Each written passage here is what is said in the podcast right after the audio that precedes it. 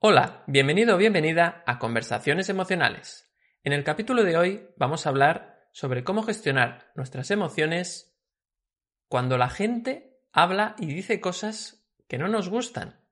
Cuando, bueno, nos molestan los comentarios que hacen los demás. Estamos totalmente eh, a veces frustrados, ¿no? Porque la gente dice cosas que, no, que, que nos eh, duele, que nos em, perjudica o sentimos que nos perjudica.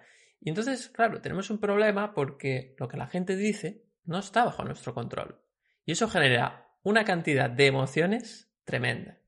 Entonces, ¿cómo podemos gestionar nuestras emociones para que no nos afecte tanto lo que la gente dice, ya sea de nosotros o de otros temas genéricos, ¿no? Porque muchas veces una persona dice algo y tú dices, eso no se puede decir. No digas eso. Que sea la última vez que te oiga decir tal cosa. Y ahí genera, generamos ahí muchas veces unas eh, emociones de rabia, seguramente en este caso, de enfado, de enojo, porque esa persona ha dicho algo que consideramos que no se puede ni decir. O sea, no, o sea, hay como un, yo me imagino como un panel, ¿no? Un panel de la pantalla, ¿no? Una pizarra detrás, ¿no? Donde cada persona cuando dice algo, queda como escrito allí en la pizarra, ¿no? Y, pareciera que, que, tú tienes unas normas propias de lo que se puede decir y lo que no, y si eso aparece en la pizarra, pues ahí suenan las alarmas, ¿no? Cuidado, cuidado, va a haber aquí un, una hecatombe, ¿no? Entonces generas una rabia, eso no se puede ni decir. Entonces, claro, esto es, eh, es un problema diario, ¿no? Cada día oyes y, esto también no solo es el, oral, sino también eh, valdría para lo escrito. Y estoy pensando en las redes sociales, ¿no? Sobre todo, eh, o, en los mensajes de WhatsApp, ¿no? o sea, que hay cosas que parece que no se pueden decir, ¿no? Son como los límites de lo que se puede decir o no. Pero ¿cuál es el problema? Que cada persona tiene sus propios límites, con lo cual al final tienes que ir con mucho cuidado con lo que dices, ¿no? Porque la gente se puede enfadar, ¿no? Y luego hay gente que no tiene ningún problema, dice, dice lo, que, lo que le pasa por la cabeza sin ningún tipo de, de miedo, lo dicen y ya está, ¿no? Y, y, las otras personas, pues quizás esas personas que se enfadan, lo dejo ahí encima de la mesa, son las personas que no se permiten decir según qué, ¿no? Y entonces les enfada mucho que alguien de forma tan libre pueda expresar su opinión, ¿no? Con lo cual al final eh, este capítulo va de cómo gestionar tus emociones ante las opiniones expresadas verbalmente o por escrito de los demás. ¿no? Con lo cual, bueno, pues vamos a, vamos a debatir, vamos a ver, quizás vamos a poner algún ejemplo, ¿no? De algo para que sea un poquito más tangible, es un tema muy genérico.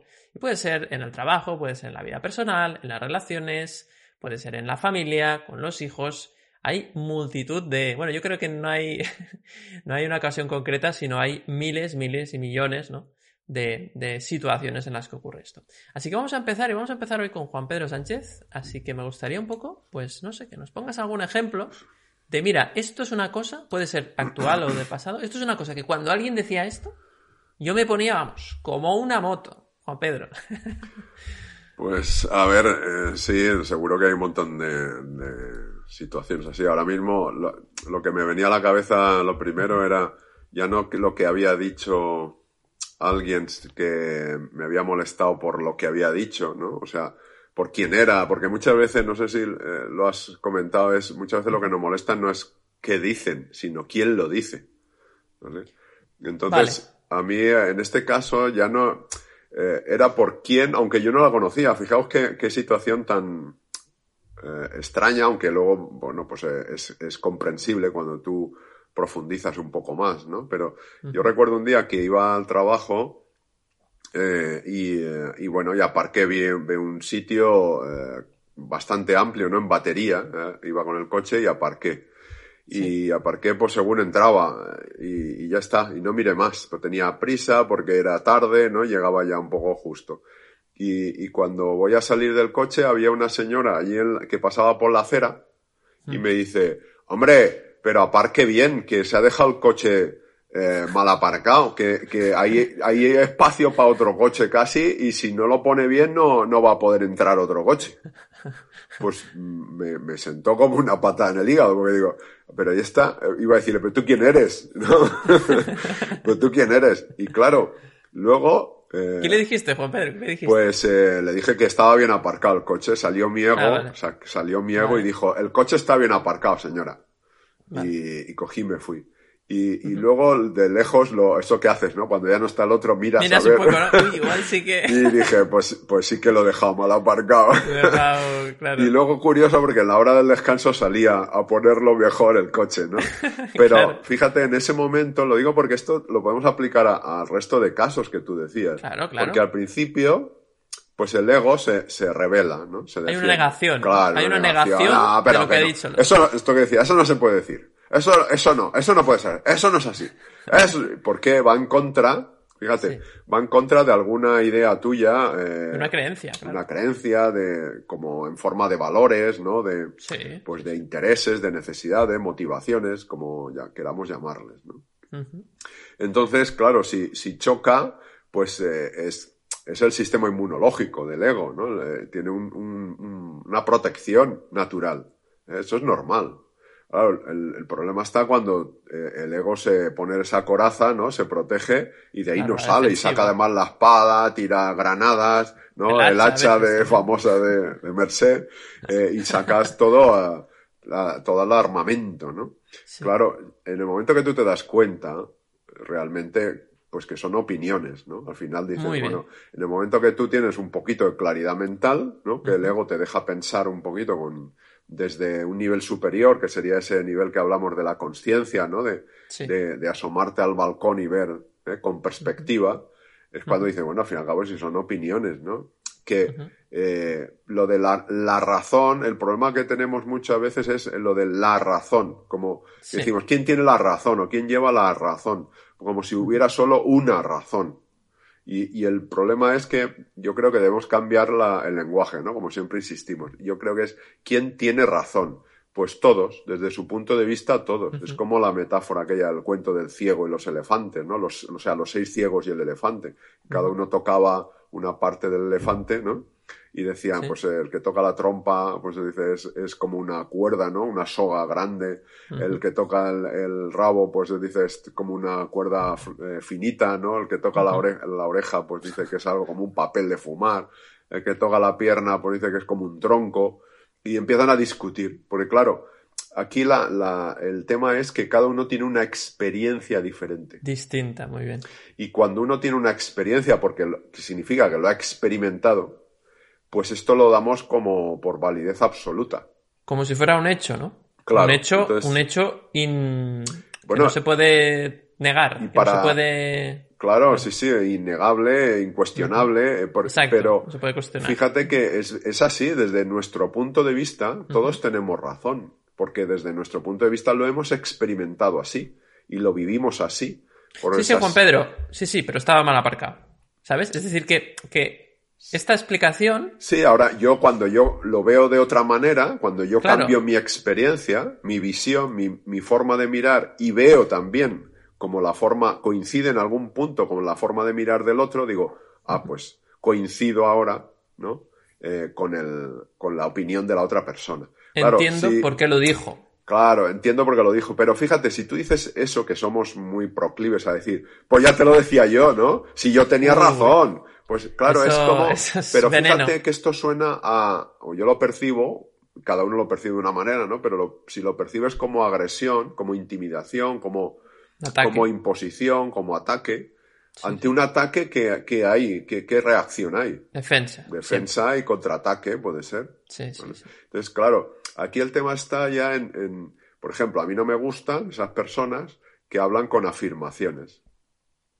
Como afirmaciones eh, que no es incuestionables, ¿no? Como leyes. Como axiomas. Como, como Esto es una ley. Sí, sí. Es, esto, es, mi ley, claro. Esto es así. Esto es así. Esto es así. Entonces, claro, es que dice ya, pues ya no hay nada más que discutir, ¿no? Porque si es así. no, no, si el señor juez ha dictado sentencia, claro. yo no voy a ser quien.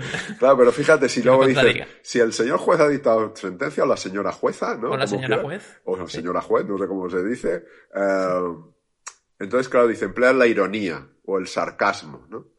Claro, la ironía o el sarcasmo es una forma de ataque, de agresión. También, también. Si yo lo percibo, mi reacción va a ser defenderme.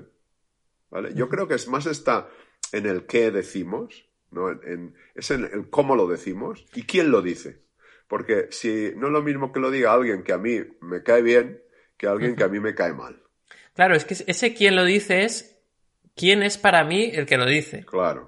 porque claro, ahí volvemos a tener una opinión de quién es esa persona que representa a esa persona para mí. Es una figura de autoridad, es un don nadie, es, ¿no? Es lo que decías tú de esa señora, para ti no era nadie. Usted que está diciendo, ahora, si hubiese sido un policía local, pues igual Igual no le hubiésemos respondido, está bien aparcado. Claro, probablemente hubiera, hubiera entrado al coche y lo hubiera corregido. la posición. Agente. Eh, y, entonces, eh, pues eso, depende de quién, pero fíjate que en mi caso no es depende de quién, yo no la conocía. Es, es Para mí es como un desconocido, ¿no? Te dice lo que tienes que hacer. ah, muy bien. Vale, entonces a mí lo que me molestaba... Estoy aguantando todo el día, todo el mundo lo que, me, lo, que, lo que tengo que hacer y ahora viene un random, ¿no? Que esto significa una persona aleatoria, ¿no? Una persona que no conozco, que encima también me va a decir. Y entonces ahí ya salen, bueno, los caballos a defender. Claro, claro. Eh, que esto, yo he hablado con otras personas, ¿no? Sobre esto y, muchas veces le molesta esto, que le digan lo que tienen que hacer. más, me han dicho, como si yo fuera un niño, una niña, ¿no? Que me digan lo que tengo que hacer. Claro, aquí hay, si empezamos a hurgar, aquí, aquí hay mucho. Hay chicha, ¿eh? Sí, sí, porque claro, que te digan lo que tienen que hacer como un niño, una niña, significa que, bueno, pues hay cierto nivel de hartazón, de hartazgo, ¿no? Correcto. De que te han ordenado, que has sido una persona sumisa, que siempre has hecho caso, ¿no? Obediente. Y claro, y ya estás como harto o harta y ahora llega otro que no conoces y, es el que lo paga, ¿no? Es el que paga los platos rotos. claro, es la gota que colma el vaso ese día que tú pues estás, pues eso, eh, con una, una, estado afectivo pues negativo. Susceptible, sí, sí, mm. sí, con una, bueno, estás ahí que, que, no te, que no te digan muchas cosas porque puede salir. Claro, pero aquí la, la trampa un poco, la, la, clave para no quedarte atrapado, ¿no? Ahí es, es que, claro, si tú te quedas embuclado en el, en el ego, ¿no? Pues fíjate tú que se habrá pensado, y este, pues quién será esta, ¿no? Para decirme tal, y, y yo entro rumiando, en este caso iba al trabajo, eh, yo entro rumiando esto al trabajo, mi ya, de entrada, mi estado afectivo se vuelve más negativo y mi productividad baja porque yo ya no estoy con la atención puesta en la tarea, ¿no? Es Ahora me llama un cliente y digo, joder, ahora el cliente este pesado que querrá, ¿no? Y yo estoy todavía con mi estado negativo. Y hago esto que se llama transferencia, ¿no? Y, le transfiero mi estado afectivo de la señora que me había dicho que estaba el coche mal aparcado al cliente que le digo que esto que está pidiendo no se puede hacer, que no tiene solución, ¿no? Ya se lo he dicho tres veces más. Y, entonces luego digo, madre mía, cuando ya te calmas, dices, uff, la que estoy liando, ¿no? La que estoy liando. Pero es que eso de la productividad, sabes que, me gusta mucho este tema. Y, y, es cierto porque tenemos como una energía mental finita durante el día. Y este tipo de situaciones nos roban mucha de esa energía mental, con lo cual luego ya no tendremos tanta energía mental para dedicarla a las tareas que tenemos que hacer. Entonces, esto es real, es un es un. De hecho, esto también pasa con las decisiones. Cuando tú tomas muchas decisiones, te agotas mentalmente, ¿no? Y además esto tiene un nombre científico que se llama el agotamiento del ego, precisamente, ¿no? Que, que, qué gracioso que se llame así, no, no, no, debe ser casualidad, ¿no? Porque es como que el ego tiene un, unas decisiones por qué tomar, eh, que puede tomar al día, ¿no? Imagínate fueran, yo qué sé, pues, bueno, muchas, da igual. Y entonces la idea es que que se, acaban. Entonces, con estas, eh, con estas situaciones se nos pierde un montón de energía. Además de que te cuesta concentrarte, que esa es la otra cuestión, lo que tú decías muy bien, Juan Pedro, de la atención. Tenemos la atención en, en una batalla mental de qué le hubiese tenido que decir a esa señora para que no sé qué, no sé cuántos, y al final, entre la batalla que estás librando por un sitio y la energía que estás perdiendo por el otro, es que no puede ser productivo de ninguna manera. Pero fíjate ya para dar un... supongo que luego iremos profundizando, ¿no? En cómo podemos mejorar todo esto, ¿no? Y trabajarlo. Pero fíjate que en ese... En, esa situación que me pasó, que, dices, bueno, qué casualidad, ¿no? Que yo llegaba allí con prisas, el paparco de esa manera, y pasaba una persona justo, en ese momento que además es capaz de verlo y decirme, ¿no? Porque Verbalizar. podría pasar otra persona que no dice nada. De hecho, muchas veces pues, me ha- también he aparcado a- a- a mal y, y ha pasado alguien y no ha dicho nada. ¿eh? Pero Claro. precisamente ese día pasó esta persona y dijo esto. Es como cuando tú te das cuenta, dices, bueno, es como que me ha hecho un favor casi, ¿no? Es como me ha, me Bueno. ha visto, me ha reflejado ahí mi, pues eso, mis prisas, mi, mi llegar y aparcar mal, que eso tiene consecuencias para otra persona, en este caso, pues, bueno, pues no va más allá de, de esta gravedad, pero que, bueno, pues eh, eh, haría eh, no poder aparcar a alguien ahí y tener que irse a buscar a otro sitio y a lo mejor llega tarde, por, ¿eh? o sea, tiene muchas consecuencias nuestra conducta. Todo es, todo es un puzzle.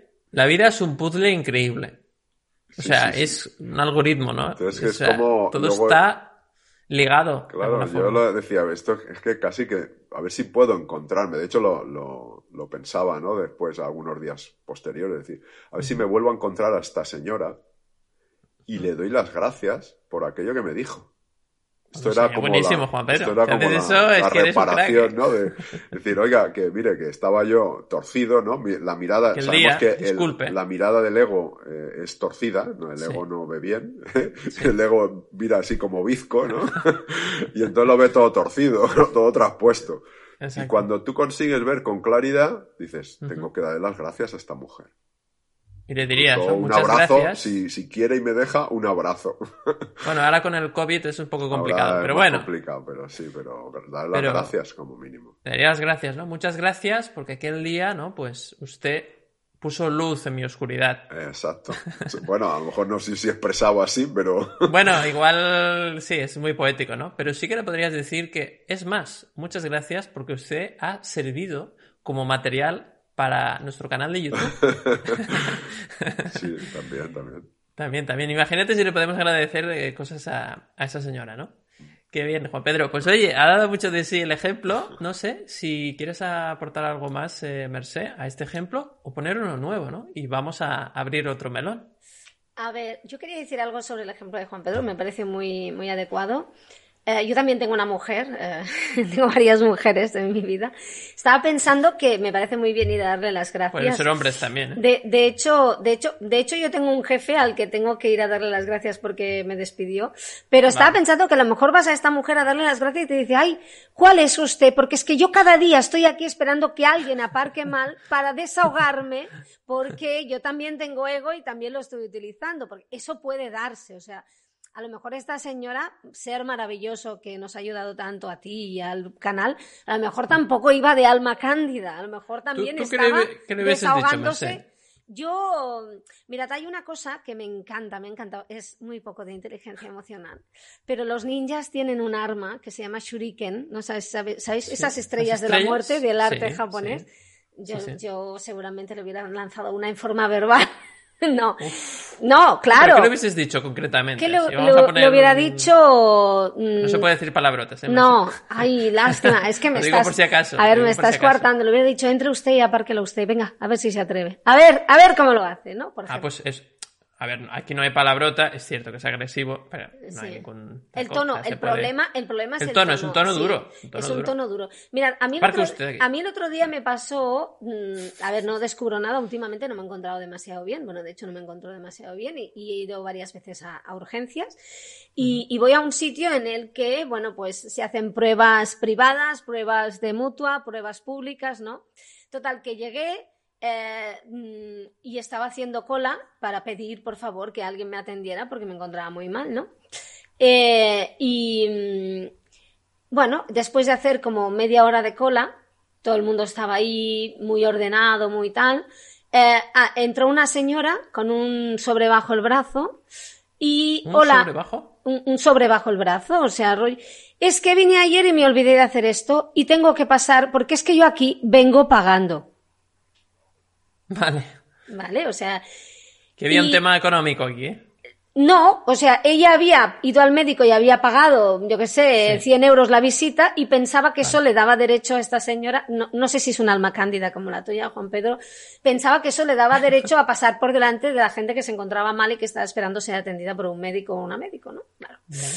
Es Eh, un muy buen ejemplo, ¿eh? Es un sí, muy buen ejemplo porque un muy buen ya, ejemplo. Se, ya se ve venir. Se ve ya se venir. ve venir que. Entonces, claro, yo no le dije nada mm, porque No pensé. nada, no, esperaos, esperaos, porque me encontraba tan mal que pensé, Vale, si, le claro, digo, obvio. si le digo algo, eh, le voy a lanzar tres estrellas de la muerte mm, directamente, una irá al hígado, el otro en el medio de la frente y el otro en un lugar innombrable, ¿no? La, la última. Entonces, claro, pu- soy muy peligrosa. Si yo ya sabéis que soy una persona reactiva y he mejorado mucho, he trabajado mucho, pero claro, si tienes un dolor martilleante, pues en ese momento no es el mejor. Y no dije nada. Lo que pasa que hubo varias personas que estaban en la cola que también Ah. estaban mal, alguna de ellas Claro. con algún niño pequeño enfermo, que saltó, la miraba. seguro. Y dije, oiga, señor, dice, es que yo vengo pagando, ¿no? Y yo le dije, digo, aquí todo el mundo paga, señora.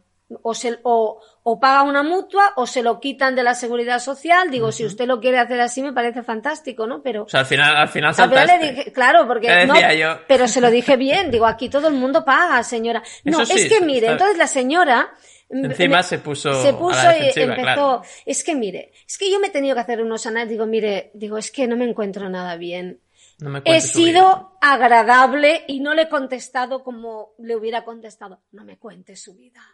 No, No me cuente historias tristes. Tristes. No, no me venga con historias de Dickens, que la mía es el resplandor. No sea, ya no. bueno, total, que Vale. eh, las chicas que estaban en recepción, porque eran todas chicas, por eso digo las chicas, no supieron manejar nada bien el tema.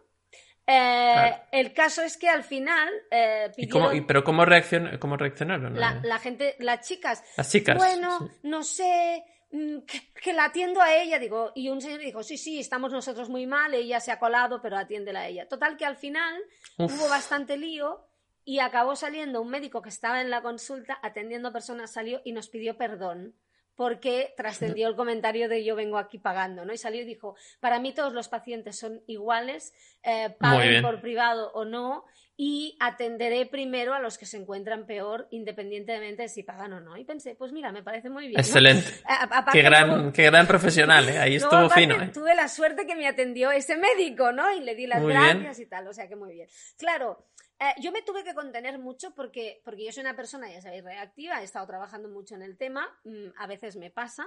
De hecho, con muchas personas lo he logrado mm, llevar muy bien. Hay una persona muy cercana a mí que me pone a mil, ¿no? Eh, mm, pero, pero claro, si además no me encuentro bien, pues digamos que el límite de tolerancia de las tonterías los tengo bajo, ¿no? Digamos. Es más bajo, es más. Sí, sí. sí. Pero, pero este tema, este tema al final tiene que ver con, pensar si pensar en ti. En el fondo es pensar en ti, porque claro, pensamos que hay gente que todo esto se lo traga y hay gente que lo suelta. Yo sabéis que he sido muy de soltar, ¿no? Pero al final, te lo tragues o lo sueltes, mm, hay que conocer, ¿no? Y esto lo cuenta muy bien Mario Alonso Puig, que es fantástico hablando de, este tema, de, las reacciones corporales, ¿no? Lo hemos explicado muchas veces, Juan Pedro también lo cuenta muchas veces, de cómo, cómo nos funciona el cuerpo en ese momento hormonalmente, el cortisol, eh, lo, lo que está funcionando en, en el cuerpo y lo que nos estamos haciendo. Es que en esos momentos, porque tú, tú muy bien lo decías, David, te lo llevas al trabajo, te lo llevas a casa y Sí. estás que no estás, ¿no? Se te quema la cena Exacto. o no te funciona el informe que tienes que hacer o no te concentras. Y, y si eres una persona a la que cada día le pasa esto porque eres reactiva, porque a mí me ha pasado, vaya mierda, perdón, esto pasa, este, no sé qué, no sé cuántos, al final es tan, tan fácil como que, y esto María Alonso pues lo cuenta bastante bien, em, te, te acabas acortando los telómeros, que son las puntitas esas del ADN, y esto te provoca eh, enfermedades, ¿no? Eso o sea, está demostrado que lo que hace es eh, soltar información sobre las enfermedades a las que tú eres más propenso por vía familiar y pasa lo que pasa, ¿no? Y acabas enfermando, ¿no? Eh, entre otras cosas porque cuando estás en esta situación no segregas telomerasa, que es la sustancia que arregla los telómeros, ¿no? O sea, hay un montón de historias que te pasan a ti y al final piensas, al final yo creo que es, le contesto a esta mujer y me enfermo o miro por mí y me doy cuenta de que hace lo que puede en este momento, porque en este momento igual que yo no sabe más, ¿no? Eh, ya no, es que es un acto de compasión, pero es que al final ya no es ni por compasión, es, es por luego no encontrarte peor, ¿no? Es un tema de supervivencia, ¿eh? Ya, digamos. Es que ese es un tema muy interesante, Merced, porque aquí has puesto encima de la mesa opción A, el decidir si me lo trago, es decir, si hago como si nada, aunque me duele, y eso está ahí escondido, o bien reacciono, eso es una cosa, y la otra es un poco el, el, el bueno, ¿cuál es la otra alternativa? Claro. claro, esa no me funciona porque esa enfermo, ya, ya, ya Claro, sea atacando, es que- porque a es veces que ataco y me siento culpable, contestar, entonces claro, aún es peor. Es que contestar es chungo, yo lo he hecho. Y pero tragar también. O sea, yo siempre digo, trágatelo, pero, pero digiere. Acepta, ¿no? Porque si no digieres, entonces pones en marcha el mismo mecanismo. Y lo de contestar, que está muy bien porque lo sueltas, eh, sí, pero es un alivio momentáneo. Es un alivio Luego te momentáneo. sientes mal. Sí, dices, bueno, "Ostras, porque le he el- dicho esto, uf, No, le, le luego- he tirado tres, Claro. tres, eh, Luego te sientes ¿Estrellas? mal. Claro, tres estrellas. Eh, me he quedado sin armamento. Me he quedado sin armamento. Bueno, no, siempre hay, ¿eh? No Bueno, siempre puedes ir a, ir a El recuperar. ego siempre tiene armamento, no te preocupes que eso no se lo acaba. que pasa, lo que pasa es que eso te pone en tensión el cuerpo. Es decir, Por supuesto, vamos claro, a ser claro, claro. sinceros. Eh, si tú tragas o tú contestas, el- eh, vas, vas a, a, a la larga, si te pasa muy a menudo y luego no haces un trabajo interno, vas a enfermar igual. Lo único que mm, vas, va, tienes, eh, vas a enfermar de una forma distinta, porque informa, hay, enferma de una forma distinta el que contesta al que traga. Pero al final cada uno va por, va por un lado porque habla de otra forma de ser, pero al final, si no haces ese trabajo interno de decidir, pues mira, no digo nada, pero no digo nada, o, o digo pero siendo consciente, porque al final esto va de ser consciente, ¿no? Es Eh, que aquí hay el problema que es el tiempo. Esto es muy rápido. Esto Sí. necesitas un entrenamiento, esto siempre lo dice Juan Sí, Pedro. pero, ¿verdad? pero no pasa nada Para- por, por contestar y luego hacer el trabajo. Es decir, si Bueno, contestas claro. o A tragas, veces no te da tiempo de sí, parar. Pero, pero da igual, en el fondo esto no es lo que importa, que está muy bien. O sea, a base de este entrenamiento, como muy bien dices, al final decides no contestar, pero estando bien. ¿eh? O sea, no es morderse la lengua, es Vale. es ser consciente de la situación y en ese momento pensar, ah, mira, está apretando a mi ego, ¿qué hago yo? ¿Contesto o reacciono? Ah, no, pues mira, voy a contestar, ¿sabes? Lo voy a dejar y...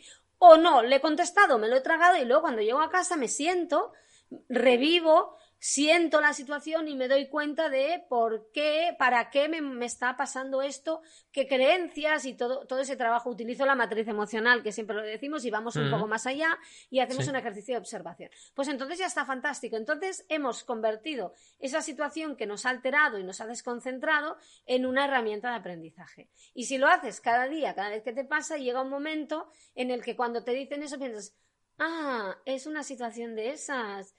Mm, Luego lo observaré, pero de momento es bueno o malo, lo voy a dejar ahí en suspenso, ¿no? Al, al entrenamiento. Que se puede entrenar en el momento, sí, pero que si te pasas, si luego lo utilizas y luego te quedas en calma contigo con eso, también sirve. O sea, aquí esto es como el cerdo, ¿eh? la inteligencia emocional es como el cerdo, se aprovecha todo, ¿no? Que se dice. claro, al final eso es lo importante. A, a mí a mí eh, esto me ha pasado muchas veces y me sigue pasando. Reconozco que cada vez me pasa menos y ahora, ahora, eh, por ejemplo, he aprendido a jugar con ello, ¿no? Es- ¿Sabes Vale. qué me pasa? Por ejemplo, a ver, a mí lo que me molesta mucho, eh, eh, lo decía Juan Pedro, es esas personas que parece que lo saben todo, ¿no? Eso de- el- ¿Cómo se llama eso? El sesgo de Dunning-Kruger. Dunning-Kruger, ¿no? Se llama ese de gen- esa Sí. gente. O sea, yo tengo una persona muy cercana, a la que quiero mucho, que eh, le discutiría a un médico cómo operar el esófago. Y ella tendría la razón. El médico no, a pesar de que él sea un cirujano muy respetado. ¿no? E incluso hay veces que a mí me, me ha hecho sentir, y lo digo, me ha avergonzado porque ha estado delante de personas expertas discutiéndoles cosas que yo al final le he dicho, pero mm, no en el momento, pero no te das cuenta de que tiene un título. Algo más sabrá, ni que sea por la experiencia. El título tampoco. eh, mm, o sea, y tú No no, garantiza, no- pero- y tú no has abierto a nadie ni tienes el título. Hay un momento en el que te tienes que callar y ser un poco más prudente, ¿no? Porque.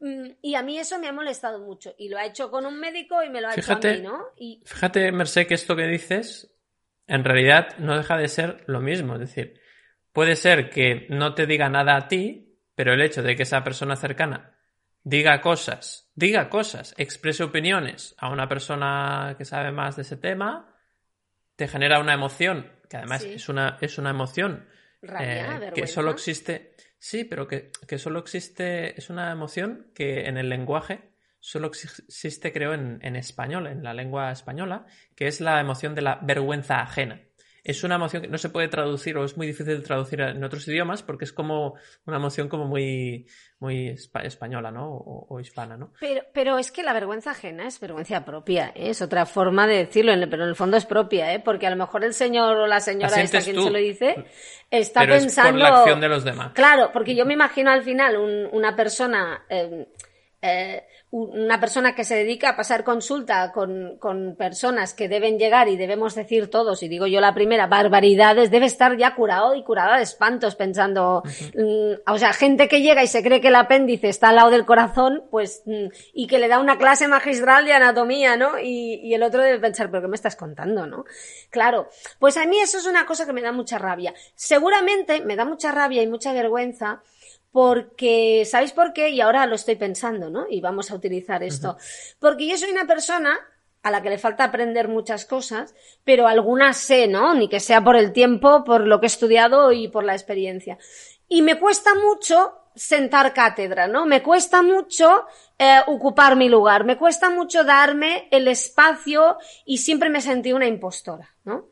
Y al final estás oyendo a esa persona dándole lecciones de cómo operar el estómago, el esófago o cualquier parte del mm, tracto digestivo a un médico que piensas, pero ¿qué está haciendo? ¿Está, está, ¿qué, ha, ¿Qué ha tomado hoy antes de venir, no? Y, y piensas, jo, y yo a veces no soy capaz de defender mi experiencia y mi profesionalidad y no acabo de creer en mí misma y esta persona no tiene ni idea del tema y está aquí como dándole una conferencia a un experto, ¿no? Claro, y la rabia, la rabia es el que tú no te permitas hacer eso. Claro, por ejemplo, ¿no? A mí eso me pasa. En casos donde, donde tú sabes lo que estás haciendo y no, no hay esa diferencia que hay en el caso que estás viendo, ¿no? de, conocimiento y experiencia. Entonces, al final, la rabia del otro, fíjate que en realidad te, es un poco el cómo te tratas tú. Claro, y esa... y te está reflejando. Claro, y esa vergüenza es la vergüenza que yo siento de mí misma que no acabo de ponerme en mi lugar, ¿no? De ocupar mi lugar y decir, pues mira, soy, no me gusta nada la palabra, ¿no? Pero soy experta en este tema. De lo otro, oye, no tengo ni idea, ya me daréis lecciones vosotros, pero de este tema sí. A lo mejor, a lo mejor es un tema que va, que va un poco por ahí, ¿no? A lo mejor es un tema que va un poco por ahí. Sí, no sé, Juan Pedro, ¿cómo, cómo lo ves, no? Este ejemplo que nos ponía Merced sí, para... Me parece muy interesante esa, esa brecha que ha abierto, porque en realidad es, eh, es eso un poco, ¿no? El, el cuando te pasa eso, porque a mí también me, me ocurre, ahora quizá a lo mejor menos, pero también eh, he tenido épocas que me, me ha ocurrido mucho, eh, es un poco eso, el no ponerte, como dice Merced, no ponerte en, tu lugar, no ocupar tu espacio, no darte importancia, vamos. Eh, en realidad no te estás dando importancia, que no significa que haya que darse importancia, de, caer en la arrogancia. O sea, es, lo que decimos muchas veces, ¿no? Eh, mm. el, tema, eh, el, objetivo un poco yo creo que es el equilibrio, ¿no? O sea, lo sano es el equilibrio, porque tanto por exceso como por defecto, eh, estamos eh, perjudicándonos y perjudicando ¿no? a los demás. Entonces, por exceso sería ese caso que dice Merced, ¿no? de esa persona que quiere sentar cátedra ante algo que no tiene ni la más remota idea, ¿no? Eh, es, un exceso ¿no? de, de, poner, de ocupar el espacio. ¿no? Y, lo que dice Mercedes, sentirte un impostor o una impostora, es un defecto de, de, de ese mismo continuo, ¿no? De, no ocupar tu espacio, o sea, apenas de, retirarte, digamos, un poco, de, yo sé, pues eh, algo, mucho, poco, lo que sea, lo que sé, pero no le doy importancia a lo que sé, ¿no? Y probablemente suele ocurrir que cuando uno cree que sabe poco, eh, suele saber bastante de un tema, ¿no?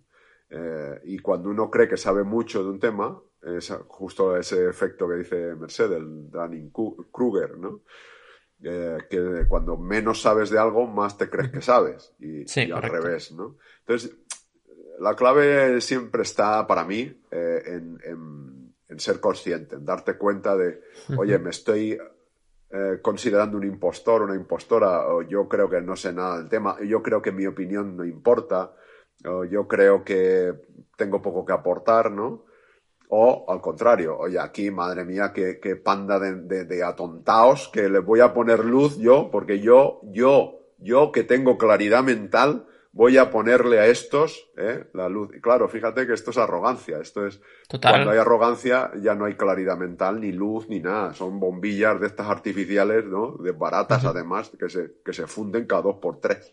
¿No? Es, o sea, que Son tienes, malas, ¿no? tienes pocas luces, ¿no? Cuando decimos de inteligencia emocional, tienes muy pocas luces, ¿no? Tú, o sea, cuando uno quiere, voy a arrojar luz aquí a estos, a este, a esta, no ti- eh, pocas luces tienes. Es que estás viendo oscuridad, ese es el problema. Claro, y entonces desde tu oscuridad dices, voy a darle luz a estos, pero ¿cómo vas a dar luz si tú estás a oscuras? Estás en una cueva, ¿no? En un zulo ¿eh? mental. Un zulo mental. Entonces, claro, pero si te vas a- al extremo contrario, al de no, no voy a dar luz eh, porque creo que no tengo, creo que no puedo aportar, eh, es el extremo contrario. O sea, sí que tienes claridad, porque tienes experiencias, tienes cosas que aportar, tu opinión importa, porque no, no importa porque sea mejor que la de los demás, significa que importa porque tú tienes otra opinión que a alguien le puede dar, le puede servir o puede complementar la de otro, ¿no? Exacto, claro. Claro, el problema está en eso, en cuando yo quiero, ¿no? Esa razón que decíamos de los ciegos con elefante, cuando yo quiero que mi experiencia, mi razón, sea la que se imponga a los demás. Que esos son la gente que tú decías al principio que hablaba, ¿no? Como sentando cátedra con axiomas, ¿no? Te dice, bueno, si no hay nada que discutir, ¿qué estamos hablando aquí?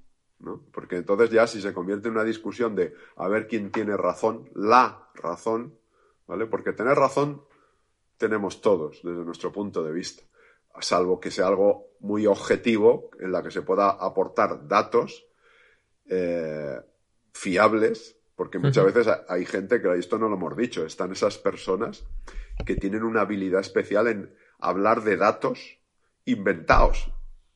O sea, Exacto. que cogen una estadística, la retuercen un poco, la pasan por el La turbis, cocinan, la sí, cocinan la un poco. cocinan sí. y tal, y te la presentan como un plato de alto Mm. standing, ¿no? Como un plato ahí elaborado. Y dices, bueno, Sí. vamos a ver, pero si has hecho con los datos lo que te ha dado la gana, ¿no? Entonces, claro, eh, pues eso, a, a mí también, por ejemplo, me fastidia, ¿no? Cuando gente quiere imponer su eh, visión, su idea, con datos. Con datos, que, que luego sabemos cuando uno estudia un poco, ¿no? Tú sabes Sí. que la estadística, pues también es relativa, porque al final dice, bueno, a ver si la muestra es significativa, porque igual no es significativa. Representa a la mayoría, hay aleatoriedad, ¿no? Eh, representa a toda la población O no, claro, y luego, eh, porque hay por ahí estadísticas con muestras que no sirven. Has quitado los puntos más extremos para que te diese otro resultado Claro, más Lo, lo has acorde. adaptado a ti, a lo que... Claro, es eh, no, porque que esto es- es ruido, ¿por qué ruido? O sea, es muy complicado. Claro, entonces luego, claro, cuando sabes eh, todo esto de los sesgos, ¿no? Que tú escribiste, Sí. David, un artículo con 70, Sí. creo, sesgos. o- ¿Correcto?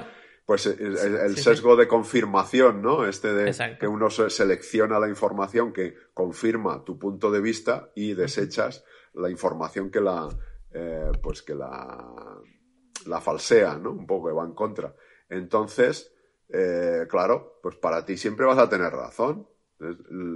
Lo, lo interesante de esto es eh, al final darte cuenta. Como decía Mercé, me ha parecido interesante el, el que, oye, que tú digas lo que creas que tienes que decir y pero luego hagas el trabajo de reflexión, de a ver esto que me dice a mí, eh, realmente qué es lo que me molesta, ¿no? Y que, y que crezcas, porque ese trabajo, que si lo haces de una forma continua, te va a permitir cada vez darte cuenta antes. Incluso puedes llegar a darte cuenta en el momento en el que está Eso es. sucediendo. Ahí es donde Y- quiero y llegar. ahí yo. es donde tú te ves y dices, Sí. ah, ya está aquí este malestar que yo sé de Vale. dónde viene y no tiene nada que ver con lo que me está diciendo este o esta. Y entonces soy capaz de respirar en unos segundos, no tengo, no, no reacciono. No te- contesto. no contesto, eh, no, pero no, no tengo, fíjate, no tengo por qué contestar eh, inmediatamente. Puedo tomarme unos segundos en contestar y no pasa nada. ¿eh? Y con, con mayor claridad mental, a mayor conciencia, responder lo que yo creo que tengo que responder en ese momento. Y fíjate, a, mí me ha pasado, supongo que a vosotros también, que cuando tú logras eso, a, ver, yo logro eso en contadas ocasiones, ¿eh? pero, pero cuando lo logro, eh, lo que he experimentado es que tengo un repertorio muy elevado de posibles respuestas donde elegir. Es decir, tengo mayor claridad mental para eh, tener creatividad en la respuesta. Y de la otra manera, cuando reacciono, solo tengo una o dos.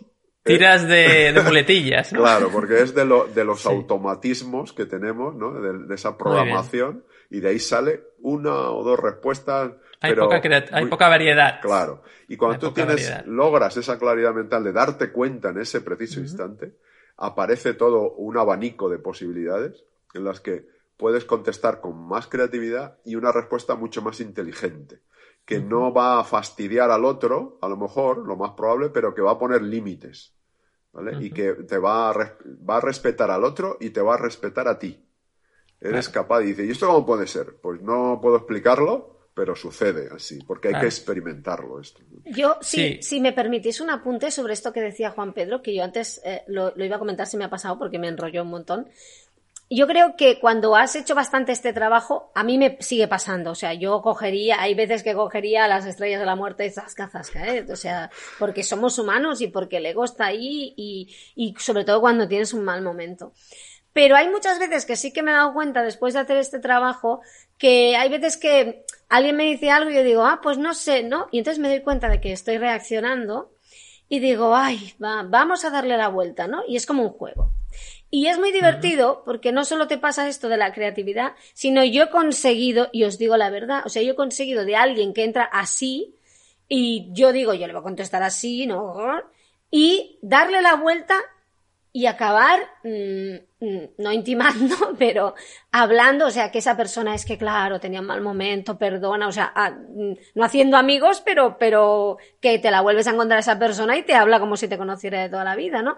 Y, ese, y, y hay veces que le puedes dar la vuelta y una situación que iba a ser un, bueno, pues un, un duelo de titanes, ¿no? Podríamos decir, de yo estoy aquí, tú estás aquí, yo tengo la razón, yo no la tengo yo más, transformarlo en una situación de encuentro entre dos personas que están pasando un momento complicado y que son capaces de conectar, de, de un encuentro en el que hemos pasado de, y vamos a ponerlo, si queréis lo, decimos, eh, hablamos en plan más médico, ¿no? Si me permitís, aunque no sé nada, ¿eh? O sea, no, no sé cómo se opera el estómago, pero de vamos a segregar hormonas y neuropéptidos a tope para ponernos a tope y machacarnos eh, el sistema inmune a vamos a generar un montón de sustancias agradables gracias al encuentro y la compasión y vamos a reforzar el sistema inmune, ¿no? Que al final es, es, es ese el cambio, ¿no? Eh, o sea, internamente y, externamente y va a haber un encuentro entre dos personas y voy a salir de, del centro médico o del lugar a donde he ido en lugar de alterado y desconcentrado confiando más en la raza humana y en mí misma, ¿no? Y e, ese es el cambio, o sea, darle, darle la vuelta, ¿no? Y, también estás poniendo esos límites. Y luego hay algo que, que yo creo que es importante que quería decir y a ver qué os parece. Porque es que al final, eh, mm, cogiendo el ejemplo de Juan Pedro y el que he puesto yo, y a ver, David, tú si pones algún ejemplo tuyo también, al final, Juan Pedro no estaba enfadado por aparcar mal. Yo no estaba enfadada porque se cuele. Eh, eh, eso solo son como la gota que colma el vaso de una situación que yo he estado permitiendo mm, en mi vida, me explico, es decir, no estás enfadado por lo que crees que estás enfadado. Eh, Muy bien. No, porque mm, porque si, y, esto me gustó mucho una charla que escuché una vez, porque, por ejemplo, si yo antes de entrar al centro médico recibo una llamada de una amiga y me dice, oye, guapa, que el, el número ese de lotería que compramos a media nos ha tocado eh, tres millones para ti y tres millones para mí. Yo, a pesar de mi dolor, entro en el centro médico, esta señora se me cuela y le digo, Tranquila, señora, el tiempo que usted necesite. Si a mí me vendrán a buscar en taxi luego y me llevarán, o sea, ¿me explico?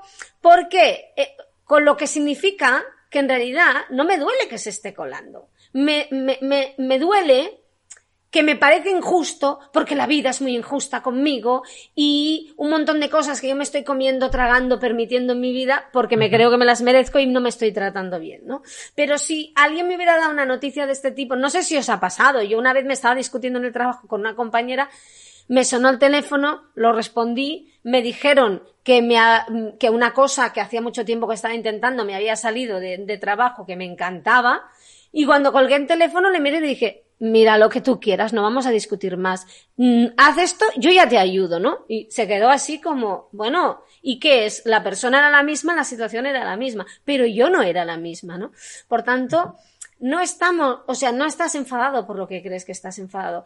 Eh, no es que esa persona sea injusta y se cuele, que lo, está haciendo y allá ella con sus consecuencias por ir pisando, ¿me explico? No lo vamos a juzgar, pero bueno, eh, no.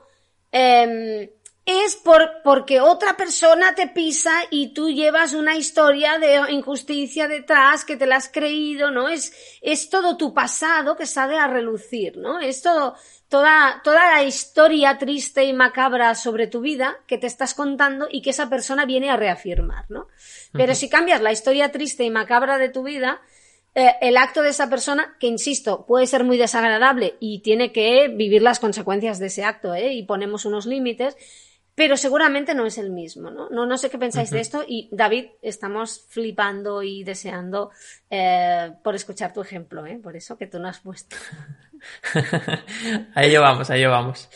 No, a ver, eh, yo creo que es, todo es muy complejo, ¿no? O sea, a veces pienso, ¿cómo puede ser tan complejo el mundo? Porque cuando lo empiezas a comprender, empiezas, digo empiezas, ¿no? Empiezas a comprender todas las dinámicas mentales que hay, todo lo que lo que de alguna forma se ha ido em, construyendo, todas las creencias que ha ido construyendo cada persona, con cada vivencia, con cada experiencia, cómo se ha tomado todo lo que ha recibido, todo lo que eh, ha ido interpretando, como decía, y luego cómo se sigue cruzando con otras personas y se va moldeando todas las creencias, todas las interpretaciones, todas las emociones que surgen.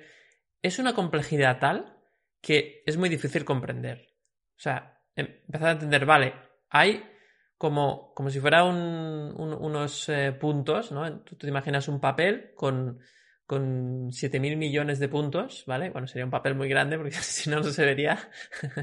Pero imagínate que tienes un lienzo enorme con 7.000 eh, con 7.000 millones de, puntos, ¿no? Que sería, cada punto sería una persona del mundo y entonces, eh, pues cada punto tiene, no sé, un millón de creencias, ¿no? Que serían cruces al lado de esos puntos, ¿no? Y todas esas cruces se, entremezclan a medida que las... Porque claro, todo esto, lo que ocurre es que esos puntos, imagínate que en el lienzo se van moviendo, ¿no? Se van moviendo y entonces cada uno tiene ahí como las esquinas, entonces se van chocando las esquinas porque son las distintas creencias de cada persona y, y entonces viene otra persona más, más, entonces vienen las redes sociales y aquí es una locura porque todas las personas están opinando al mismo tiempo y, y es, es una fuente de emociones, una fuente, un volcán, ¿no?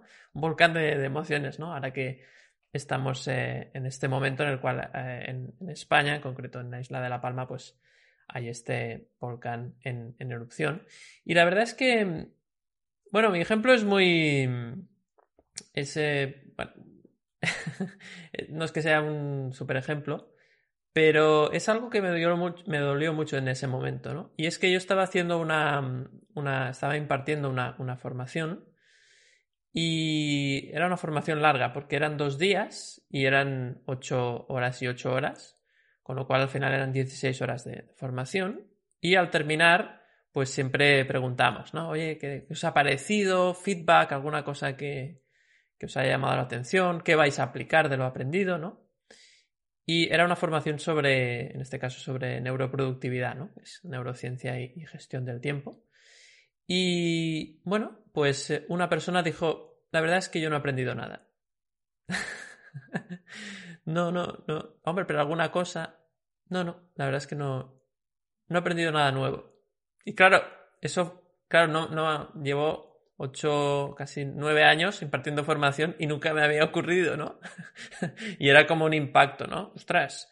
Y sobre todo, fíjate que es un impacto a tu ego, también hay un factor importante que, claro, esa persona lo dice en público, delante de todos los otros participantes, ¿no? Y, a ti te, tienes una sensación de, hombre, tengo que hacerme valer un poco porque a ver si esto. no, ahí tu ego se siente atacado, claramente, ¿no?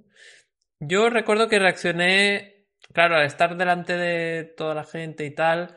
Mmm, bueno, tienes una reacción un poquito más comodidad, más bueno, no, podrías decir una barbaridad, pero yo creo que cuando estás en, este caso en el ámbito profesional, bueno, tienes que decir, bueno, pues oye, pues ya lamento que no te hayamos aportado nada nuevo, tal y cual, ¿no?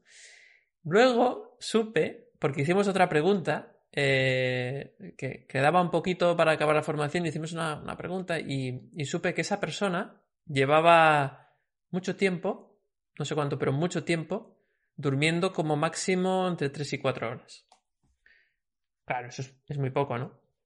Entonces, claro, una persona que no duerme, primero, no puede aprender porque no tiene la mente clara ni, ni receptiva para aprender.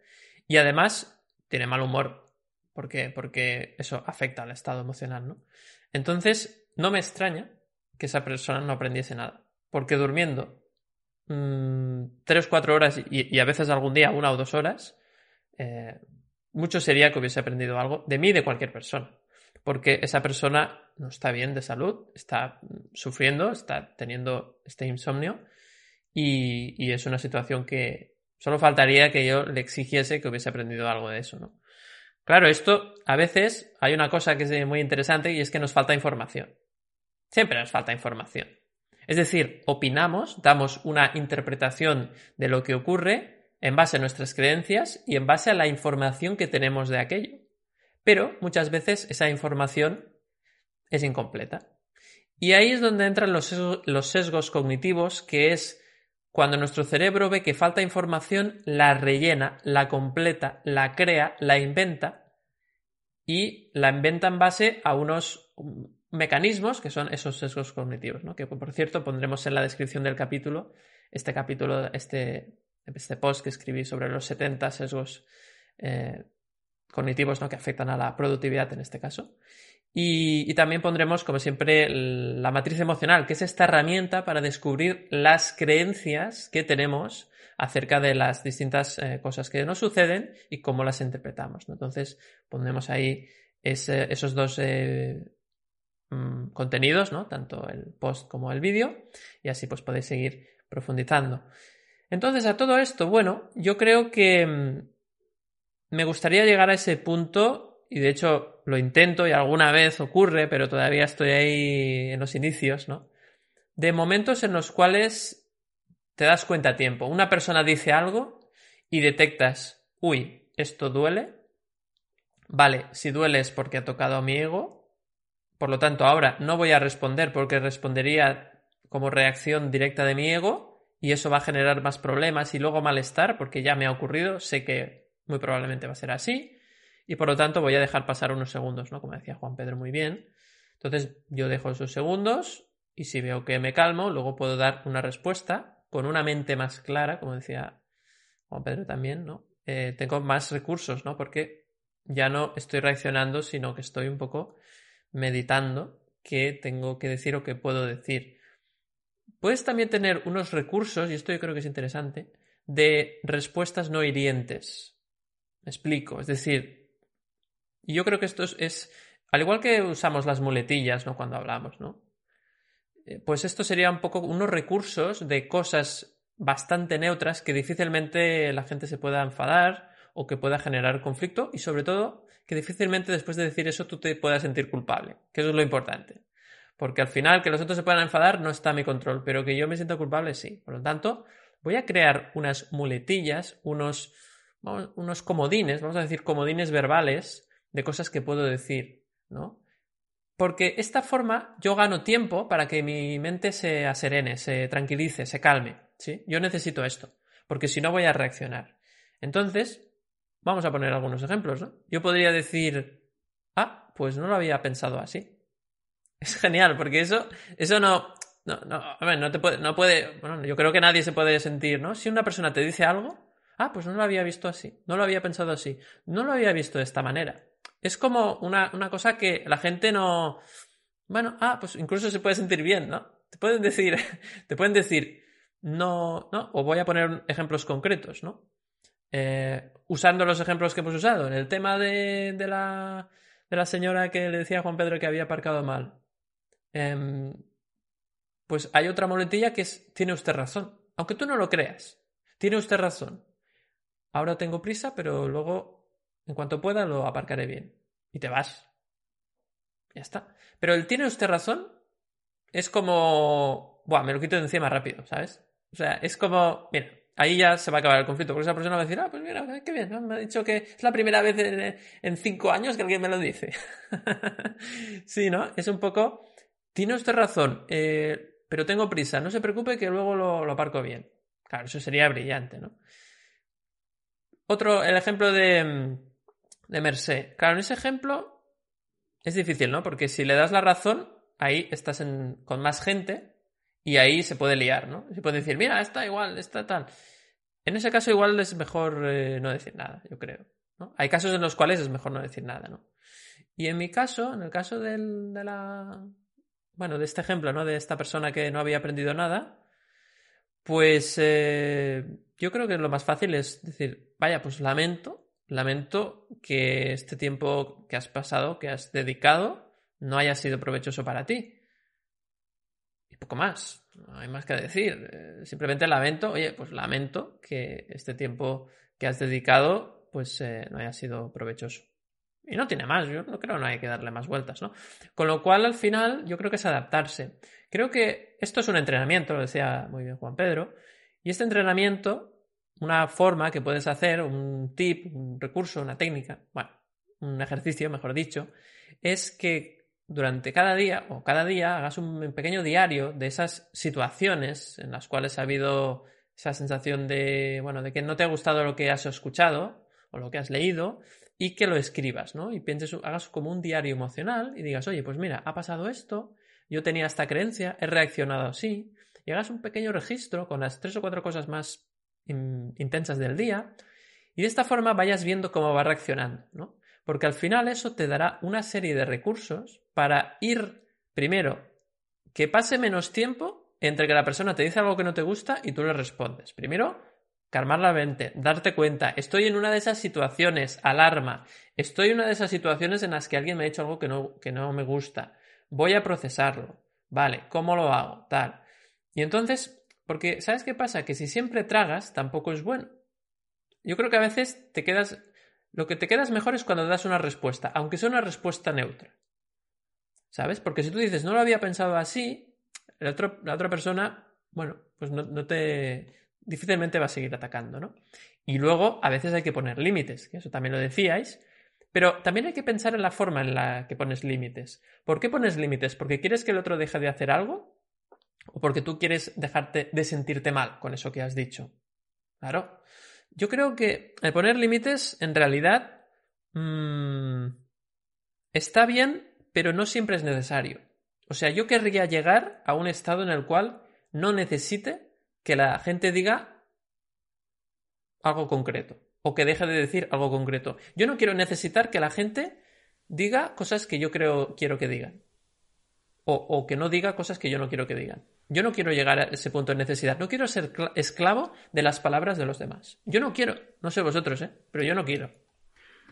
No, claro, es que eh, estar esperando que los demás digan algo o que dejen de decir eh, lo que sea es seguir anclado, atrapado en el, en el ego, en el sezulo mental de, tiene que ser las cosas como yo creo que tienen que ser. Claro. Y claro, la vida es tan amplia y tan multi, ¿no? Eh, dimensional. Multifactorial, es un prisma. Es que primero tenemos, yo creo que el primer paso de todos es comprender esto. Que todo es un prisma con diferentes eh, puntos, ¿no? A mí me gusta la, la metáfora esa del prisma, ¿no? Que entra una luz ¿no? La luz blanca que le da al prisma y salen de colores, ¿no? Sí, eh, sale Eh, pero que todo viene de, la misma luz. En realidad, todos pensamos, y en realidad todos somos uno, ¿no? Esto que se dice tanto, ¿no? Es que, bueno, pues la esencia de todos es la misma, ¿no? Es esa energía, ¿no? Universal.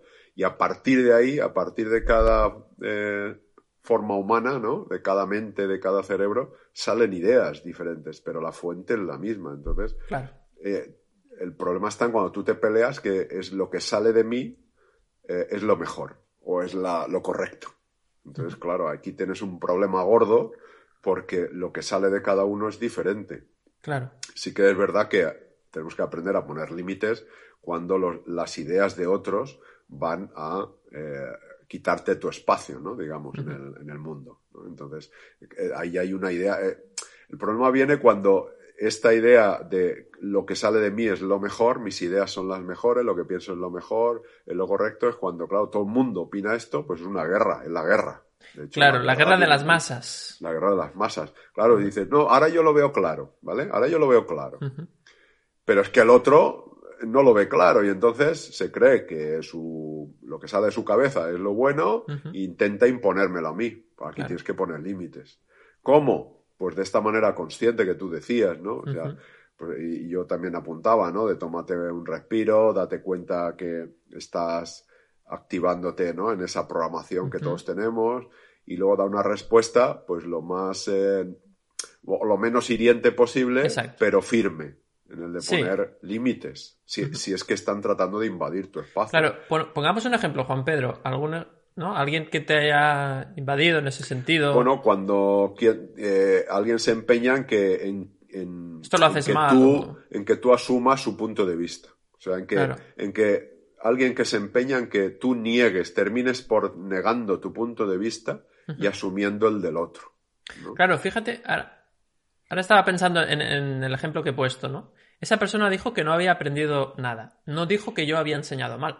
Claro. Cuidado. Ahí está, Claro, ojo, ¿eh? fíjate, Ojo. ahí, ahí Claro. desde la claridad mental, desde la conciencia, de la paz, hay montones de respuestas. Porque Claro. puedes desde esta que tú has dicho, que me parece muy interesante, pues no, la- ah, pues no lo había pensado así, o lamento que no, que no hayas ¿No hayas aprendido nada, aprender? hasta incluso, eh, bueno, pues puede ser, eh, o, o poner un poco sentido del humor, ¿no? Y decir, vaya, pues no me esperaba esto, alguien más no ha aprendido nada, a ver si estamos aquí eh, enseñando y nadie ha aprendido nada. Claro. Entonces eh, pones un poquito de humor y ah, sí, Igual- sí, yo sí, yo sí. Igual he aprendido yo que no sé enseñar. Claro, o también puede ser eso. Bueno, pues aquí es que realmente me habéis pillado el truco. Es que aquí el que venía a aprender era yo. Esa es muy Eh, buena, ¿eh? es- Le das o- la vuelta. Claro, le das Claro. la vuelta. O también puede ser. eh, o también sí, podías hacer alguna pregunta. Oye, pues me- vaya, lo lamento mucho. ¿Me puedes ampliar la información? ¿Me puedes, puedes profundizar más en, en aquello que no o no, no, no has visto nada interesante, ¿no? Porque, bueno, pues para tomar nota para próximas Vale. formaciones. O que, perdón, o que te reformule el curso con los contenidos que cree que tendría que haber, porque si no ha aprendido nada, significa que es que todo esto ya lo sabía, que es lo que añadirías, ¿no? A ver qué cara pone, porque a lo mejor. Sí, pero eso ya genera Claro, conflicto. claro, pero fijaos, fijaos que cuando él te dice, él o ella te dice, no ha aprendido nada, no te está diciendo que tú no hayas enseñado. O sea, yo. No, no, yo- claro, por eso, por eso. Yo puedo ir a una clase de, mm, de astrofísica y aunque me estén 16 horas, seguramente no aprenderé nada, muy poco, ¿no? Porque no tengo un fundamento básico que me Ah. permita, claro. Entiendo, mm, sí. Sí, o sea, es como, eh, me has hecho, eh, ¿sabes qué pasa? Con esto que has dicho me, has- me he sentido mal, ¿no? Pero no significa que tú mm, me lo hayas dicho para mal, o sea, significa que yo me he sentido porque tengo unas creencias. Claro, yo no he aprendido nada, pero no significa que no, que tú no hayas enseñado, ¿me explico? O sea, si te Claro. hubiera dicho no me has enseñado nada, mm, claro, pero te ha dicho que no ha aprendido. A lo mejor Claro. es que... mm, Pero vamos con el ejemplo de que me hubiese dicho, es que enseñas mal, o es que no sabes formar, o no sabes enseñar a la gente, o tienes pocas capacidades para la pedagogía. Bueno, ¿cómo, cómo responderíamos a esto? Claro, También pues, es una opinión desde es- su punto de claro, vista. pero- Eh, Pues ¿Qué que formación sepas- tiene él para saber sepas- si tú formas bien o no? Claro, también. Pero yo, le notar- diría, Yo notaría la punzada interna. Sí, claro. sí. Y Y, él luego notaría a luego luego a partir de ahí, pues ya vería tratar Pero- de calmarme, ¿no? Un poco y, y decirle, vaya, pues es la primera vez que me dicen esto, ¿no? sí, pero fíjate Juan Pedro que yo creo que esa punzada la puedes, es más fácil que la notases los primeros años en los cuales tú te dedicabas a esa profesión que cuando ya llevabas tiempo, porque cuando ya llevas tiempo y, y lo has hecho más o menos bien, sabes que mm, esa opinión no te quita val- valor, porque tú crees que eres bueno. Si tú crees que eres malo, efectivamente eso va a doler mucho.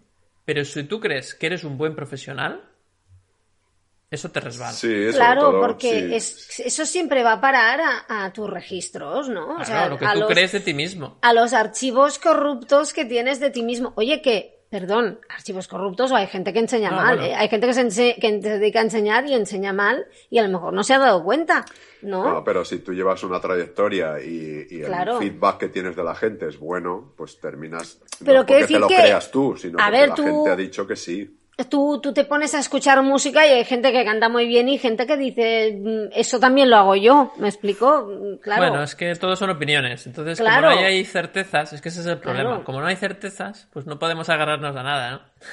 Claro, claro, pero, pero al final, al final hay muchos puntos de vista en todo esto. Es, Mm. ¿qué le ha pasado? Que todo, mm, tú ya sabías todo lo que hemos compartido aquí contigo. Las técnicas, eh, dominabas la gestión del tiempo, eh, sabías de neurociencia, todo esto, ya, ya te habías formado en esto. Ah, no, ah, entonces, Sí. no, mm, me pregunto, ¿no? No lo sé. Sí, Bueno, podría haber dado yo la clase.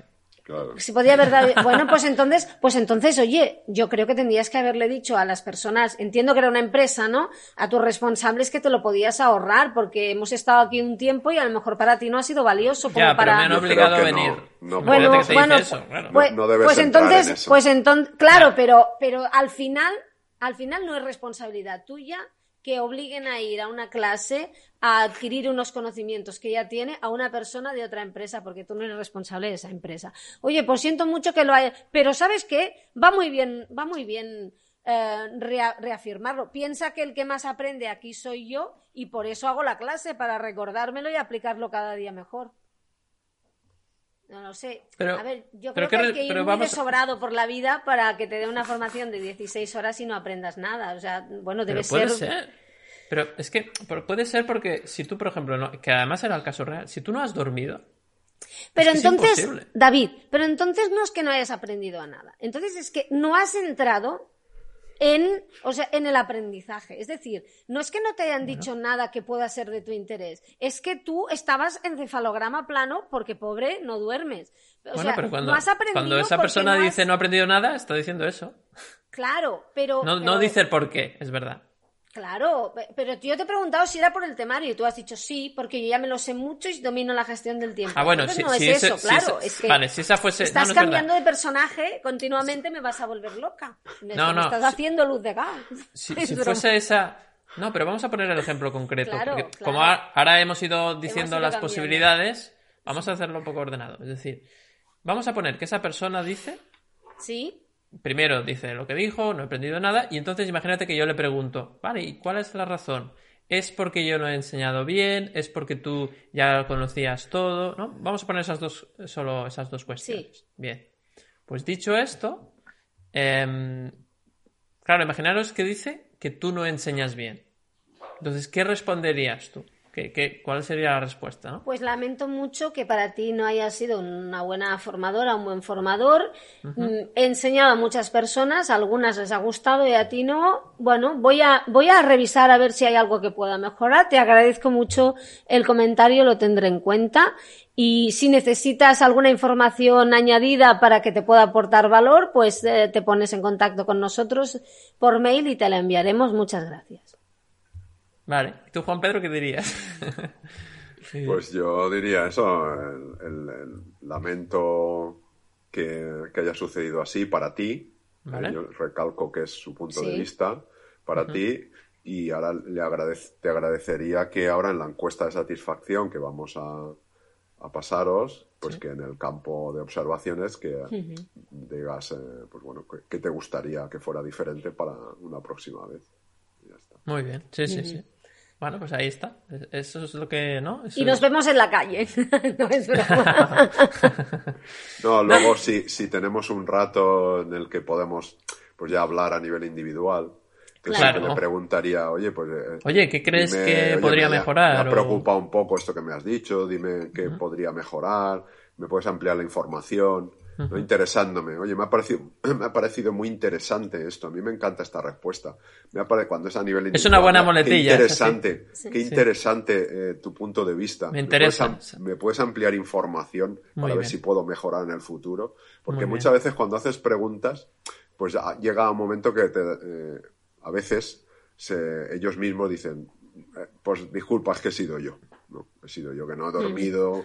Ah, sí, a veces pasa eso, es cierto, muy bien. Desbloqueas el... Dos o tres preguntas. Ahora, como ataques, entra la defensa y, ya no. porque, porque la otra persona, a veces, como estamos, la otra persona y nosotros, ¿eh? como estamos proyectando todo el rato esa situación de incómoda, de no ha dormido, estoy aquí, es un palo, pues ahora, pues ahora cuando esté pregunta, le, voy a contestar y, voy a sacarle toda la artillería, ¿no? Y si el otro contesta, pues. Mm, mm, eh, le sueltas más. Pero si el otro dice, ay, me interesa, entonces dices, ay, un ser humano, mira, ¿sabes qué le voy a decir? O sea, cuando te, tú tienes compasión, entonces mm, aflora muchas veces la, la, pues la, la, verdad, ¿no? La, la verdadera esencia, ¿no? De esa persona que es estoy fatal. Sí, sí. A mí me ha ocurrido muchas veces, ¿eh?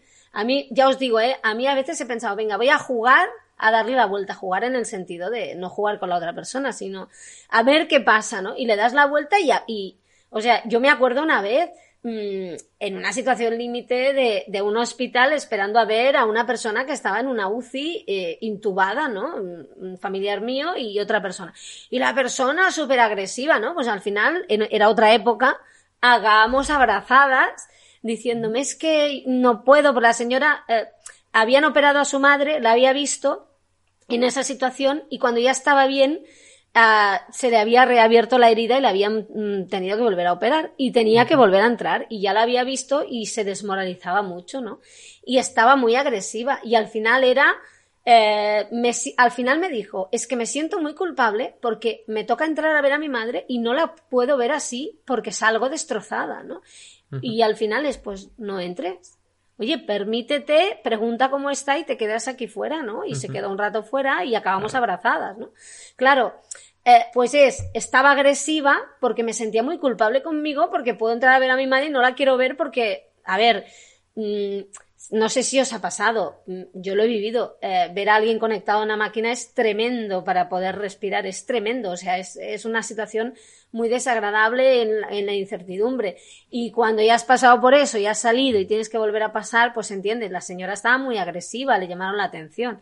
Bueno, pues al final lo que necesitaba era llorar un rato para decir, me siento muy desgraciada porque ya habíamos pasado por esto y se, se ha reabierto todo y han tenido que volver a operar, ¿no? Y volvemos a esto y yo no puedo, ¿no? Pues es, al final es tan humano como estoy sola en un hospital con mi madre súper enferma y necesito a alguien con quien hablar. Eh, sí, sí, es totalmente comprensible. Claro. Yo creo eh, que en general, eh, en realidad lo que necesitamos, en general, ¿eh? la mayoría es sentirnos escuchados y, comprendidos. Si tú, alguien que mm. trata de imponer su razón, te interesas por su idea, le escuchas, le preguntas para que amplíe, eh, llega un momento que baja, baja las barreras. Baja la guardia, sí. Baja la guardia y ya incluso o se da cuenta que es su opinión o se da cuenta que en realidad tampoco llevaba razón porque estaba sosteniendo algo que no se podía sostener. O incluso pues, o se cambia de conversación porque ya no, ya no tiene interés en, imponer lo suyo porque ha visto que tú le estás escuchando. ¿no? Porque eh, muchas veces es un... No eres un enemigo, ¿no? Ya no sorpresa, claro. Resulta una sorpresa que alguien te escuche. O sea, estamos tan acostumbrados a, imponer nuestra razón que cuando llegas a alguien que te escucha, dices, uy, ¿qué está pasando aquí? ¿Qué ha pasado aquí? Me he perdido. claro, claro. Sí, es así, es así. La verdad es que es muy, muy curioso, ¿no? Como de, este tema, ¿no? Que, que, ya veis que es muy abierto, ¿eh? Que podríamos hablar de cualquier cosa al final.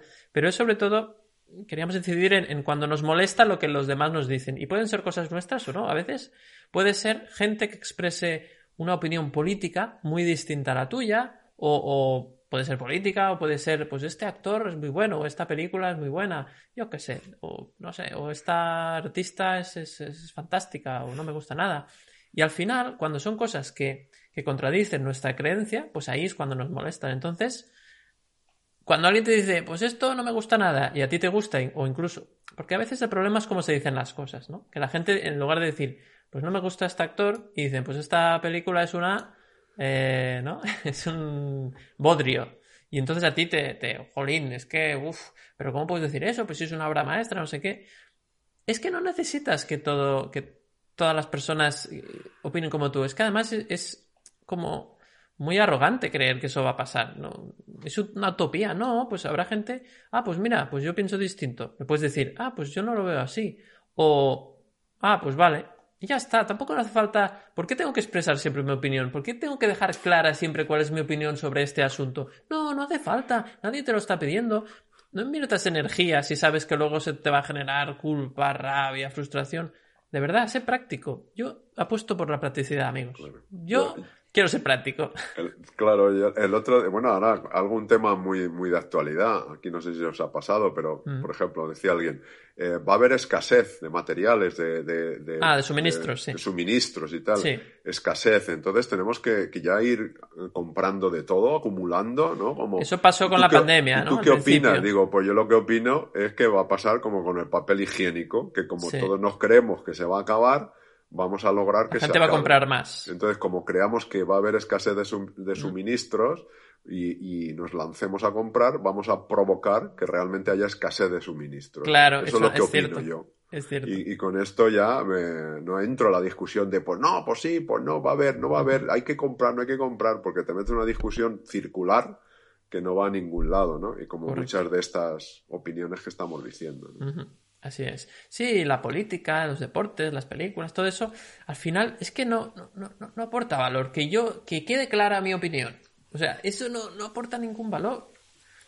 Quiero decir. Fijaos, perdona, ahora que dices esto del deporte, ¿no? Con todo mi respeto, ¿eh? Sé que hay gente que, la que le importa mucho si, si vamos a poner aquí el ejemplo Barça-Madrid, ¿no? Pero yo, por ejemplo, eh, hace. Bueno, por deporte no he discutido nunca, pero ya hace mil años que me importa un pito si a alguien le parece que el Blade Runner es un bodrio o no es un bodrio, ¿no? Aunque a mí me guste, ¿no? Mm, o sea, yo hay cosas por las que ya, o sea, a mí si no me toca la fibra, me da igual que alguien, lo que piense alguien de Angelina Jolie. O sea, me da igual. Pero, ¿os dais cuenta? Perdona el inciso. ¿Os dais cuenta de la gente que se ha matado saliendo de un estadio de, fútbol? Mm, porque se ha perdido su equipo, se ha peleado con otro y se mata la gente por un montón de señores en calzoncillo que, dan golpes a una pelota. Es que tú dices, no, es que insultó a mi hija. Bueno, hombre, insultó a su hija. Al final tu hija es igual de maravillosa, diga lo que diga el, tonto lava que con el que te has encontrado, ¿no? Vamos, vamos a ser así sinceros. Pero es que hay gente que se ha matado por, por su equipo de fútbol.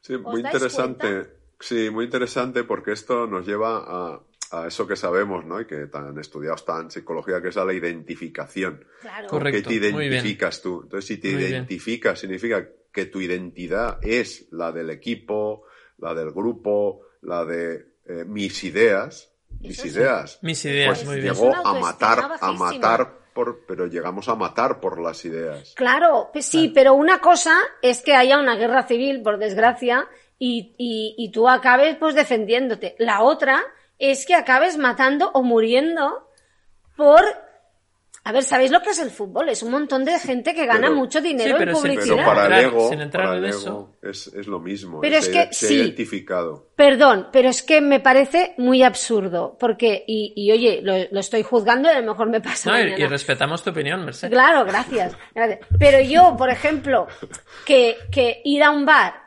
y, que alguien te insulte y acabar en un calabozo por eso me parece muy absurdo. Pero si alguien te está agrediendo, pues llega un momento en el que tú tendrás que defenderte y poner la mano, ¿no? Y claro, pero por un equipo de fútbol, o sea, algo es que, una cosa es que alguien, pues, ataque a los tuyos, que te ataque a ti, que ataque tu integridad física.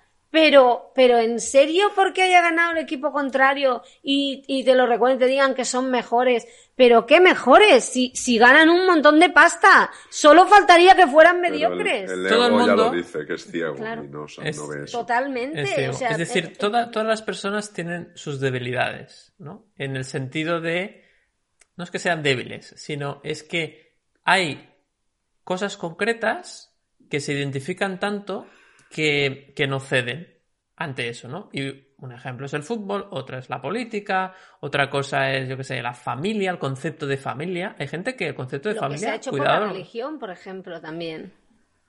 Ah, bueno, claro, por, por, supuesto con las creencias religiosas, es decir, entonces cada uno tiene sus debilidades, ¿no? Y al final, lo interesante es que cada uno se dé cuenta de las suyas y intente un poco liberarse de ellas. ¿no? Ahí está el ejercicio, sea la que sea, da igual el ejemplo. ¿no? A veces una, una cosa a la cual tú estás muy agarrado puede ser, pues eh, lo decíamos en, el ejemplo que yo ponía, pues la, la necesidad de, de, de, que lo que yo hago sea de utilidad, por ejemplo. Y eso ya no es tan banal, o sí, quizás es banal, ¿no? Porque yo quiero entrar en ese terreno en el cual ya me lo cuestiono todo. Creo que ahí es donde está el verdadero aprendizaje, cuando soy capaz de cuestionarme hasta mi propia profesión o otras cosas más, más internas. Sí, David, pero estamos de acuerdo en que, a ver, no vas a acabar matando a este hombre, ¿no? Solo faltaría. pero, claro, solo faltaría. No, Para mí no hay ninguna causa que justifique la. Sí, David, pero perdona, Perdona, es que tú estás estamos diciendo no le vas a hacer daño a este hombre porque te ha dicho que no ha aprendido nada, ¿vale? Pues hay un señor que se carga a otro porque dice que no le gusta el Barça, ¿eh? Es que, eh, que, que, no tiene nada que ver con él. O sea, a mí me parece... O sea, yo, yo puedo hmm. entender que tú humanamente en algún momento te enfades porque se te está cuestionando en público tu profesionalidad y puedes gestionarlo desde la inteligencia emocional, pero te toca, ¿vale? Pero otra cosa es que alguien diga el Barça es un desastre de equipo, ¿no? Y entonces es lo que decíamos un poco de la desproporción. Claro, es una desproporción. en fanatismos. Claro, claro. Es que... Uno puede ser fanático de sus ideas y, y, entonces eh, estar desproporcionado. Y al estar desproporcionado, tu comportamiento es desproporcionado. Claro. Consecuentemente, exacto. Claro, si es, si es por defecto, pues tu comportamiento va a ser defecto, de defecto, y si es desproporcionado, tu comportamiento va a ser desproporcionado. Porque, claro, tú quieres imponer lo tuyo. El problema, yo creo, viene cuando tú quieres imponer Una tus ideas a los demás, por la fuerza. Eh, verbal primero y luego física. Aquí vienen los problemas. Cuando tú ves con claridad, enciendes las luces, deja de estar en la cueva, en el zulo, y ves que todas las ideas se pueden complementar y podemos generar eh, nuevas ideas mucho más enriquecidas y con eh, mayor número de posibilidades que nos eh, sirvan a todos, pues entonces es cuando se hace la luz y, cuando es como en una empresa que solo se quiera imponer la idea de uno, pues ya está la empresa con una cultura totalitaria, ¿no? Claro. Cuando la empresa aborda las ideas de todos y se abren a muchas, eh, a la diversidad, pues entonces viene la cooperación y ahí viene el enriquecimiento de todos y, es cuando mejoran en el mercado, tienen mejores resultados y, todo lo que ya sabemos de las empresas saludables. Y a nivel individual, a nivel de amigos, de familia, ocurre todo lo mismo. Cuando una familia quiere imponer el padre, la madre o el hermano, quien sea, su idea, pues ya está, ya viene, el, ya viene el lío. Ya viene el lío. Es cierto. Bueno, pues eh, amigos y amigas, yo creo que podemos dejarlo aquí, podemos eh, terminar el, capítulo. Ha sido... esa, es tu opinión, ¿eh? Esa es mi opinión, pero en este caso se va a cumplir. Genial, pues nada, eh, gracias como siempre por compartir este espacio, amigos. Y, bueno, pues antes que nada, decir como siempre, si os ha gustado este capítulo y todavía no estáis suscritos al canal de YouTube, o tal vez si nos escucháis eh, desde audio, ¿no? En la versión de podcast, en Spotify, en Evox o en Apple Podcast. También os podéis suscribir en nuestro canal en esas plataformas. Y por supuesto, pues nosotros siempre estaremos encantados de recibir vuestra opinión en un comentario aquí, en este caso en YouTube o también en Evox también se pueden eh, poner comentarios.